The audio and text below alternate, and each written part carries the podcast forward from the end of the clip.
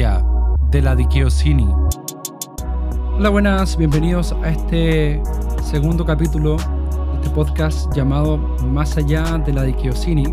Realmente estoy muy contento de poder seguir con esto y quisiera partir agradeciendo a cada palabra de apoyo, cada ánimo que me han dado durante estos días. Eh, realmente se agradecen siempre. Y el capítulo 2 de este podcast se llama Final Alternativo. Y la verdad es que estoy expectante por este capítulo porque em, ha tomado trabajo hacerlo y creo que te puede servir, creo que te puede ayudar y, espero que así sea. Así que em, espero que lo disfrutes y que realmente sea de ayuda para tu vida. Y para comenzar eh, este podcast, em, quisiera preguntarte si alguna vez has jugado un videojuego de, consola o videojuegos en el computador o en el celular también puede ser. Em, te cuento que yo cuando era niño em, me gustaba mucho jugar videojuegos, eh, sobre todo en consolas. Tenía la PlayStation 1, la Play 1 como se le dice también. Y eh, además tenía ciertos emuladores en el computador donde, podría, donde podía jugar videojuegos de Nintendo y otras cosas más. Em, y claro, la mayoría de los juegos tienen la misma dinámica, o sea, uno parte una historia y o sea, parte una historia en el punto A y termina en un punto B. Pero eh, habían ciertos videojuegos que no eran así que si bien tenían la historia que partía en un punto A y finalizaba en un punto B, em, si tú lo volvías a jugar y dependiendo de las acciones que tú em, tomabas o hacías, em, se iban desbloqueando algunos finales alternativos. Por ejemplo, si cuando tú lo volvías a jugar recolectabas ciertos objetos que estaban dentro del juego, que estaban escondidos, se abría y se desbloqueaba un final alternativo que eh, tenía una nueva cinemática. Eh, bueno, algunos le dicen el final bueno y el final malo. Em, también, por ejemplo, si tú jugabas al videojuego y se supone que el videojuego era de destruir ciertos enemigos y eh, tú no lo hacías, se desbloqueaba otro final. Entonces era súper entretenido porque tenía videojuego para rato, podías volver a rejugarlo e intentar Em, desbloquear estos finales alternativos. De hecho, si tú te metes eh, y, buscas videos acerca de estos finales, los encuentras de, varios juegos. No, no, los voy a promocionar por acá, pero hay varios juegos muy entretenidos que tienen esa, esa característica. No sé si ahora los tendrán porque em, antes jugaba más, ahora ya no soy gamer. En ese tiempo no, no, no, existía ese concepto, pero eh, ya estoy retirado de las pistas de, de los videojuegos tengo algún videojuego por ahí, pero, pero muy, muy poco, la verdad. Eh, así que, bueno, e, era muy interesante ese, ese, esa cualidad de algunos videojuegos. Y eh, yo también he encontrado esta cualidad, esto de tener finales alternativos en un em, personaje de la Biblia. En un personaje de la Biblia. Y quizás uno de los personajes más conocidos, no solamente en el cristianismo, sino que pilar para otras religiones, como es Abraham. Abraham. Eh, ¿Quién no ha escuchado a Abraham? Es muy difícil eh, que uno no haya escuchado de, este, este, de, esta persona, em, que, como decía, ha sido patriarca, pilar de muchas historias religiosas, por lo tanto, eh, realmente tiene mucha fama. Y la historia, por lo menos en la Biblia, de Abraham comienza de esta forma. Comienza con un llamado de parte de Dios, que está en Génesis 12.1, y dice, pero el Señor había dicho a Abraham, vete de tu tierra y de tu parentela y de la casa de tu padre a la tierra que te mostraré. Y hay dos cosas que quisiera puntualizar para empezar. Primeramente, que Em, si nos metemos en el contexto, si tratamos de, viajar en el tiempo y meternos en el contexto de Abraham, Abraham es, anterior a, eh, a, la ley, es, anterior a la liberación de Egipto de, de mano de Moisés, es anterior al Nuevo Testamento, claro está, es anterior a Jesús. Por lo tanto, y, y, Abraham, eh, no solamente eso, sino que Abraham eh, viene de una cultura, que es la cultura eh, que estaba en Ur de los, de los caldeos. Ahí se en la Biblia que era su posición geográfica. De ahí viene Abraham. Y Ur de los caldeos está dentro de la región de Mesopotamia, al sur de Mesopotamia, dentro de Sumeria. Y eh, los sumerios tenían una cosmovisión de la vida muy distinta a, los cristianos, muy distinta. Y no solamente de la vida, sino también de la religión. Ellos eran, tenían una religión politeísta, no solamente creían en muchos dioses, sino que eh, también aceptaban otras religiones, eh, aceptaban otros relatos religiosos dentro de su panteón, por decirlo de alguna forma. Y em, y Abraham viene de ahí, viene de ese, de ese lugar. Por lo tanto, uno se podría preguntar eh, en esto, se podría preguntar esto. Cuando Dios escucha, cuando Abraham, perdón, escucha esta voz de Dios, ¿qué, qué estaba pensando Abraham? Eh, cuando se imaginaba Abraham a Dios, ¿a quién se imaginaba? Eh, no, no, sé si me hago entender. Em, porque, como les digo, las grandes revelaciones de Dios viene desde el principio, obviamente, pero van aumentando a medida que uno va em, caminando durante la historia bíblica. Entonces, eh, y Abraham estamos en un punto muy primitivo, por decirlo de alguna forma, de eh, la revelación de, Dios como la conocemos. Por lo tanto, ¿qué, se imaginó Abraham? ¿Qué, eh, cuando esta voz le habló, ¿qué, ¿qué fue lo primero que pensó? ¿En el Dios cristiano? ¿Es es una pregunta muy eh, conflictiva, eh, finalmente. ¿O pensó más de acuerdo a su contexto, que sería lo lógico al final? Y de a poco fue teniendo una revelación de, Dios como la conocemos hoy. es una pregunta que me hago, pero no es la pregunta central del día de hoy, pero quisiera dejarla acá. Em, esta sociedad de, los sumerios, al parecer, eh, no, no existe tantos datos históricos, por lo que estuve investigando. Eh, bueno, primero quiero señalar que no soy historiador, em, no tengo una expertise acerca de religiones antiguas ni nada de eso, así que si alguien eh, quiere em, corregirme en algún aspecto, es, es muy bienvenido. Pero al parecer, no nos encontramos dentro de la cultura eh, sumeria con eh, una sociedad de castas propiamente tal. Pero sí también habían ciertas clases que, uno pudiera lograr distinguir, eh, clases sociales, como bueno, sucede hoy en día también. los reyes, ¿cierto? Los militares, los sacerdotes, los campesinos, ya más abajo en la pirámide, y culminando por la regla general dentro de, esas sociedades, que eran los esclavos. Em, y esto es interesante porque de alguna u otra forma nos permite entender bien lo que Abraham tuvo que abandonar. Eh, este desafío que Dios le hizo a Abraham no es solamente eh, moverse de un lugar geográfico a otro, para nada, sino que tiene muchas otras implicaciones. Por ejemplo, abandonar un estatus social. Al, parecer bueno, por lo que encontramos en Génesis 13.2. Em, eh, a lo largo de la historia de Abraham, eh, el autor va enfatizando de que Abraham finalmente tenía, tenía posesiones, em, al parecer varias posesiones. Entonces, como lo encontramos, como decía en Génesis 13.2, también tuvo que abandonar a su parentela, a su familia, pero al parecer no lo hizo con toda su familia. Ahí vemos la historia de Lot, etc.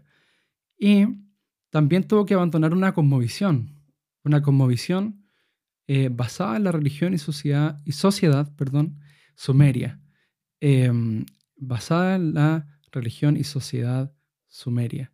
Y esto eh, igual es interesante porque en Josué 24.2 eh, leemos que al final Tare, Abraham, ellos servían a, esto, a esta religión sumeria, estos dioses. Em, por lo tanto, el llamado de Dios es mucho más profundo que desplazarse de, de, una ciudad a otra. lo que sería Chile podría ser eh, de Concepción eh, a Santiago, de Santiago a Concepción, em, o alguna ciudad del norte. No, no era, no era solamente eso, sino que había todo un trasfondo em, cultural y religioso detrás de ese llamado. Eh, encontramos en esta religión sumeria que finalmente el hombre era solo una herramienta de los dioses eh, para trabajar la tierra, entre otras cosas. Y al final, en cuanto a las expectativas de eternidad y posterior a la muerte, eh, existía una especie de concepción post-mortem o post-muerte, pero esta concepción para los hombres, para los seres humanos, era de una tiniebla eterna. Eh, y el cielo, por decirlo de alguna forma, estaba solamente guardado para los dioses. Eh, exceptuando por un, eh, relato mítico, que, no viene al caso ahora, pero en la generalidad es que este cielo estaba reservado para los dioses que tenían distintas categorías, unos dioses de mayor altura, ¿cierto? Otros eh, me refiero como a los poderes que detentaban, y otros eh, dioses eh, que más, que más que nada se referían a, la naturaleza o, o, también a los trabajos como la orfebrería y, y, otras cosas más que se practicaban dentro de Sumeria. Entonces, de hecho, esto lo encontramos en uno de los relatos más famosos de, de la historia sumeria, que es el poema o la epopeya de Gilgamesh, personaje bastante interesante, que eh, para sintetizar, esta persona va en búsqueda de la inmortalidad. Y eh, pasaron una serie de vicisitudes, una serie de situaciones, y al final no consigue la inmortalidad. Y se termina resignando en cuanto a que este panteón o este cielo solamente le pertenece a los dioses. Por lo tanto, ahí vemos una expresión de cuál era la esperanza del hombre sumerio. Em, por lo tanto, como quiero reafirmar, no era solamente un llamado eh, a desplazarse de un lugar a otro, sino que también tiene implicaciones de dejar su cultura, una forma de vivir y, ¿por qué no?, una forma de morir. Dios le llama a tener un final alternativo del que su nacimiento, cultura, religión y familia habían establecido para él. Y esto es, bastante interesante. Y una muestra de este final alternativo es la historia del casi sacrificio de Isaac. Em, voy a leer Génesis 22.2. Espero que me estés siguiendo en este momento. Sé que puede ser harta información, pero em, aquí vemos una historia realmente eh, ejemplificadora, ejemplar de eh, este final alternativo. Y dice eh, Génesis 22.2. Y dijo, esto lo dijo el Señor, toma ahora tu hijo, tu único hijo, Isaac, a quien amas, y vete a tierra de Moriah, y ofrécelo allí en holocausto sobre uno de los montes que yo te diré. Em, lo interesante de esta historia es que Abraham lo hace. Eh, yo creo eh, no sé si, si, si tú que me estás escuchando eres padre o tienes algún hermano menor, no sé, pero em, el autor, la persona que escribe Génesis, nunca hace alusión a que Abraham lloró, por ejemplo, a que Abraham tuvo miedo, que Abraham, em, no sé, hizo una pataleta, lo que sea. ¿Y, y qué es lo normal de, de, una persona? O sea, te piden hacer eso y lo normal es que uno eh, se sienta muy confundido, por lo menos, por lo menos. Pero acá Abraham fue sospechosamente obediente. Me gusta llamarlo así, sospechosamente obediente. Y, la pregunta es ¿por qué? Y la pregunta también lo da el propio contexto de Abraham.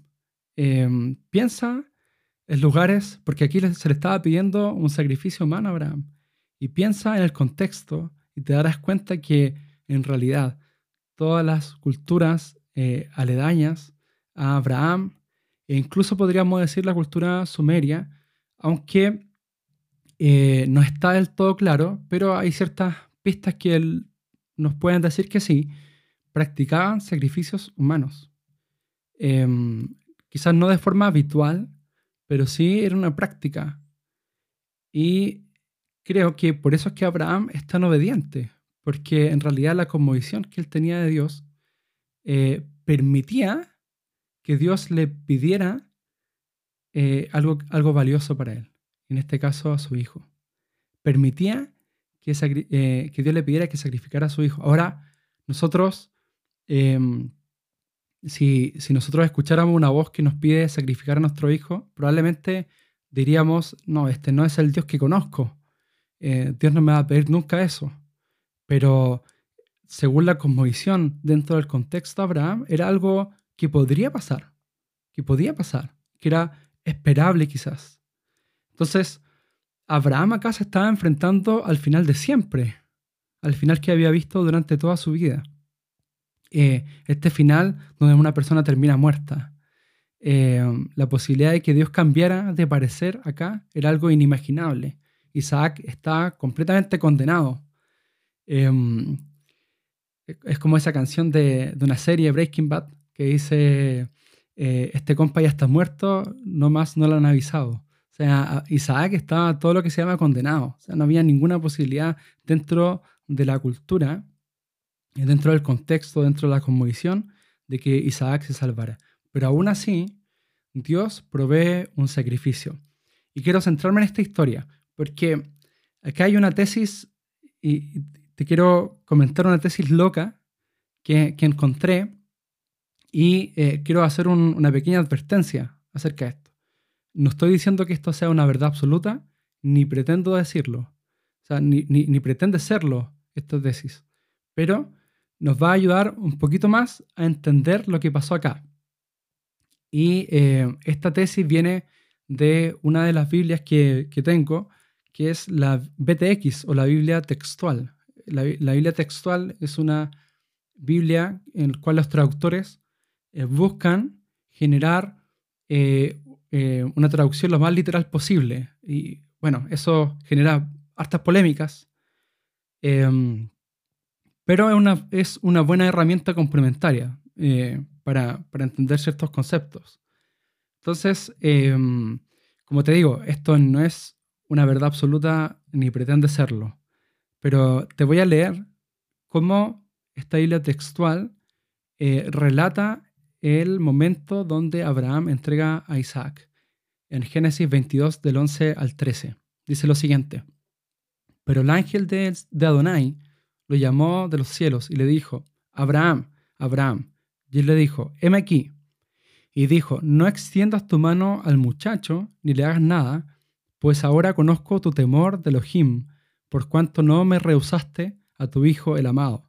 Y alzando la vista, Abraham vio con sus ojos, y aquí un carnero, trabado por los cuernos en zarzal. Entonces Abraham tomó a Leftab, el carnero, ojo con esto, Abraham tomó a Leftab, el carnero, y lo sacrificó en holocausto en lugar de su hijo. ¿Y por qué esto es tan interesante? Porque por esa frase, Aleftab, y eh, lo que plantean los traductores de la BTX y comentaristas es que, em, y, y para esto se acogen en, algunos escritos del Apocalipsis, en que eh, Jesús dice, yo soy el alfa y el omega, el principio y el final. Y yo, eh, creo que tú has escuchado esa expresión. Entonces, sabemos que el alfa eh, y el omega son la primera y la última letra del alfabeto griego. y te cuento que esto de Aleph Tav Aleph es la primera letra y Tab es la última letra del alfabeto, no sé si estarán bien dicho eh, alfabeto, pero del alfabeto hebreo. Em, y aquí hay una similitud. Y ellos señalan que, claro, esta expresión Aleph Tab eh, no es posible traducirla, pero se encuentra dentro de los manuscritos que, hoy día tenemos como sociedad, ¿cierto? De, esto, de estos escritos, de estas historias. Entonces, ¿cómo lo interpretan ellos? Es la misma interpretación que se hace del alfa y el omega, principio y el fin, hablado por Jesús, eh, sería Aleph Tab. O sea, aquí se está refiriendo eh, a Jesús. Cada vez que nos refiramos a Tab, se refiere a Jesús. Em, espero no haber sido enredado. Mira, lo vamos a leer de nuevo, eh, un poquito más adelante, y cambiando la expresión Aleph Tab por Jesús. Y queda algo increíble. Dice, y alzando la vista, Abraham vio con sus ojos. He aquí un carnero trabado por los cuernos en zarzal. Entonces Abraham tomó a Tab. Cambiemos. Entonces Abraham tomó a Jesús el carnero y lo sacrificó en holocausto en lugar de su hijo. Increíble. Queda, queda totalmente descuadrado este versículo si uno hace ese ejercicio. Y mm, como te dije, esto no es una verdad absoluta, ni pretende serlo, pero es una representación de lo que Dios haría con nosotros después. y queda mucho mejor explicado con esta interpretación.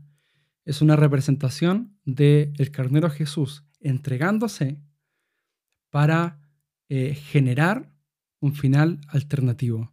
Y esto es muy descuadrado dentro del contexto porque eh, los ídolos, los dioses, eh, ya sea de Sumeria o otras culturas, siempre piden sacrificios. Pero el Dios al que nosotros seguimos em, pidió un sacrificio, pero él terminó haciendo el sacrificio. Es eh, una vuelta de tornillo tremenda. El, Dios termina haciendo el sacrificio.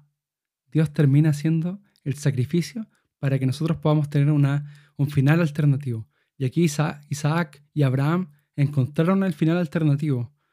Eh, como te decía, según su contexto, cultura, sociedad, ellos eh, estaban destinados, o por lo menos Isaac estaba destinado a la muerte y Abraham destinado a una vida de infertilidad.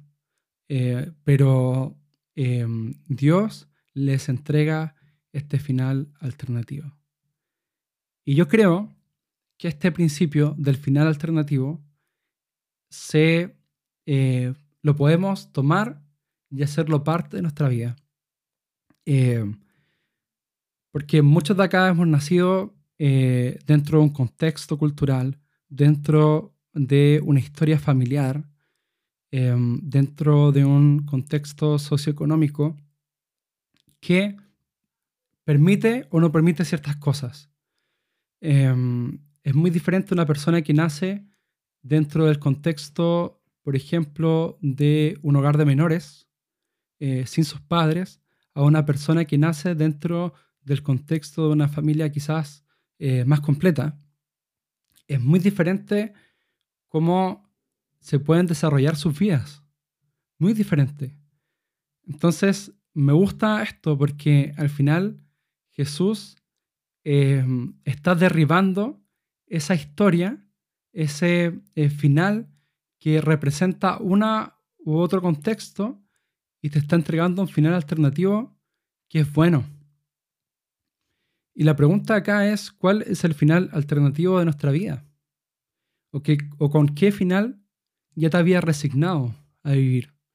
¿Cuál es el final alternativo de tu vida? ¿Cuál es el final es el antiguo final que tú ya habías abrazado. Em, no sé, por ejemplo, em, vienes de una historia familiar complicada, como en mi caso, y, quizás uno podría esperar repetir ciertos patrones en su familia eh, del futuro. Podría esperar repetir ciertos patrones em, de vida eh, y es algo que lamentablemente vemos mucho en nuestra sociedad.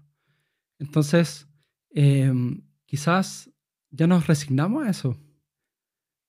Y, pero cuando uno abraza el final alternativo, uno puede decir, no tengo por qué vivir la vida que se me ha obligado a vivir. Que, este contexto, que esta cultura me ha obligado a vivir. No tengo por qué vivir una vida de rechazado por ejemplo, o no tengo por qué seguir cargando con esa historia familiar, con ese historial familiar. Hoy día eh, quiero abrazar ese final alternativo que me da el carnero Jesús en sacrificio. Jesús nos dio un final alternativo. Y la pregunta hoy es, ¿cómo puedo desbloquear el final alternativo? Eh, como te contaba al principio, en los juegos tú tenías que jugar el, mismo videojuego, pero intentar hacer cosas distintas. Y eso te iba abriendo el final alternativo eh, o esta serie de líneas temporales distintas en, en el mismo videojuego. Y acá hay algo que nosotros encontramos que probablemente sea la llave para poder desbloquear ese final alternativo. Y es que Abraham eh, encontró su nuevo final en un altar de sacrificio, cuando entregó su antiguo final. Em, ¿Qué antiguo final debo dejar hoy en, el altar de sacrificio? ¿Qué, ¿Qué cosa yo ya me había predispuesto a hacer o hacer y que hoy día tengo que entregar?